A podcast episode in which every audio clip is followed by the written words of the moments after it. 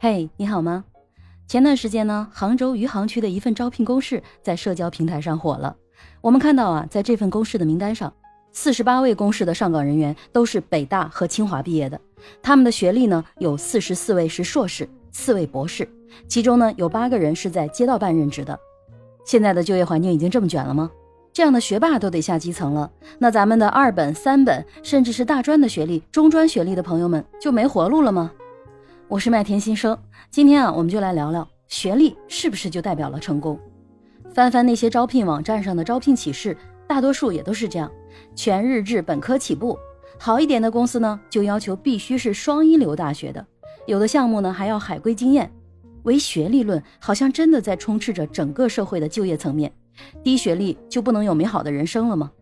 坦诚讲，我就是大专学历，在企业我也做过高管，也管过硕士生。名校毕业的也没少管，他们的学习能力确实很强，上手会很快。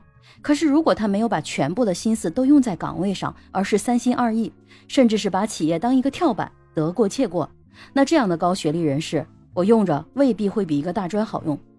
前段时间里，我节目里也有介绍过一个叫吴世红的打工女皇，她曾经担任微软公司中国区的总经理和 TCL 集团副总裁，年薪三千万。有网传说呀，她年薪两亿。但他自己澄清呢，他的实际年薪啊是三千万，两亿年薪呢只是谣传。他是初中学历，学历重要吗？当然重要，它代表着一个人接受过系统的教育，有着非常强的系统学习的能力。如果他是名校毕业，也代表着他有丰富的社会资源，因为他的同学也都在这个圈子里，有机会混得更好。但作为企业，我们是不是唯学历论呢？在专业度和敬业度这两个维度。能不能给那些学历不一定高的人一些机会呢？比如说，你招一个前台文员，为什么一定要高学历呢？只要他待人亲和有礼、主动热情就可以了呀。我们最近看到的新闻说，博士送外卖，甚至有人说某外卖平台硕士以上学历占比有多少？这些真的有必要吗？我们整天说就业歧视，对那些低学历的人士，企业和社会能不能给他们多一些机会呢？换一个角度，从用工成本来说。高学历代表着高的预期收入。作为企业来说，我们明明不需要他有那么高的学历，为什么要用门槛来卡死呢？当然了，作为一个曾经的 HR，可能这个呢也是一个非常方便筛选简历的方式，因为首先就可以过滤掉一大批人了。但是会不会站在企业的角度，你也过滤了一些有能力但是学历不一定高的人呢？比如罗胖、罗永浩，高中辍学，没有上过大学。二十七岁的时候，罗永浩写信给新东方的创始人俞敏洪，他来新东方应聘两次试讲失败之后，俞敏洪给了他第三次试讲的机会。二零零一年，罗永浩成为北京新东方学校的任课教师。由于他的教学风格幽默诙谐，并且有高度的理想主义的气质，而且很有感染力，所以他非常受学生的欢迎。很多学生呢，把他的课程呢录下来，在大学的校内网站上呢传播分享。这些音质奇差的道路内容，在零三年左右传到了互联网上，随即呢，就以老罗语录的名气风靡大江南北，成为一个奇特的文化现象。零六年，罗永浩从新东方辞职，创办牛博网。两年之后，牛博网的日 PV 首次突破了百万。二零零九年，也只能淡然收场，关闭了服务器。二零零八年的七月，罗永浩又在北京呢开了一个英语培训学校。一五年呢，他又关闭了这所学校。赚没赚到钱，我们也不太知道。一二年，他又创办了锤子科技。二零二零年，他创办了交个朋友。当然了，我们很多人都知道他的故事。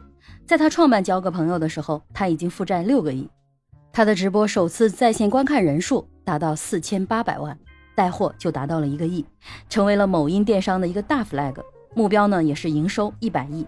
今年的六月七号，他宣布退出交个朋友的管理层，会以主播的身份参与直播。他将从交个朋友的首席好物推荐官变成首席品牌监督官，将持续的关注品质和消费者的反馈。同时呢，罗永浩也表示将更多的精力投入在 AR 的领域创业。他的下一个目标是创建一家元宇宙公司。有人说罗永浩辍学之后卖过二手书，倒卖过走私车之类的这些生意，我不太了解。可他用两年的时间还清了六亿的欠款，还积累了大批的粉丝和口碑，这是我们最近都看到的。他的学历高中没毕业，国内知名的经济学者和著名的财经评论员马光远先生在接受凤凰网的封面专访的时候说：“有些人他并不需要去上研究生，干一文秘工作，干嘛要上研究生呢？严重的浪费。我们这种教育的高消费对解决就业毫无用处，只会导致越来越卷。”在我的《黑职场》这个专辑中，也有一个我的朋友，他是从一个五星级酒店的门童成长为深圳的一家高科技公司的总经理。而且这家公司在今年这种情况下仍然是两位数的业绩增长。他也是初中学历，真人真事。学历低不代表就没机会。如果我们没有考试这个能力，我们还可以有别的能力，比如与人沟通的能力、看目标的能力，甚至是独特的商业洞察力。还有不论在不在学校，永远都是在学习的状态。走入社会之后，不仅仅是向书本学、向老师学，也向生活学习、向社会学习。让自己拥有开放的心态，像海绵一样吸收这个社会上的养分，为己所用。学历低又怎样？一样可以成功。如果你和我一样也是个学渣，别怕，未来的路可能我们起点不一样，但是终点是由我们自己决定的。最后呢，把马光远先生的录音放在这里，希望有更多的人能够听到他的呼吁。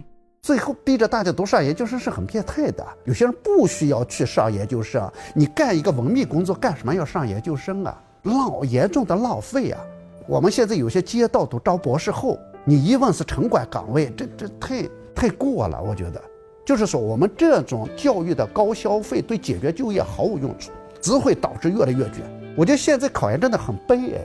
就是呀，分数高到那个程度很吓人啊，而且录取率又那么，那你三年以后你又是就业的问题，而且你上的那个专业不见得你喜欢，你就纯粹为了避免一毕业就失业你才去上的，而不是说我非常喜欢我上那个东西。这个中间的过渡其实是需要一个真的真正的就业职业培训，我们这一块太缺了，我认为。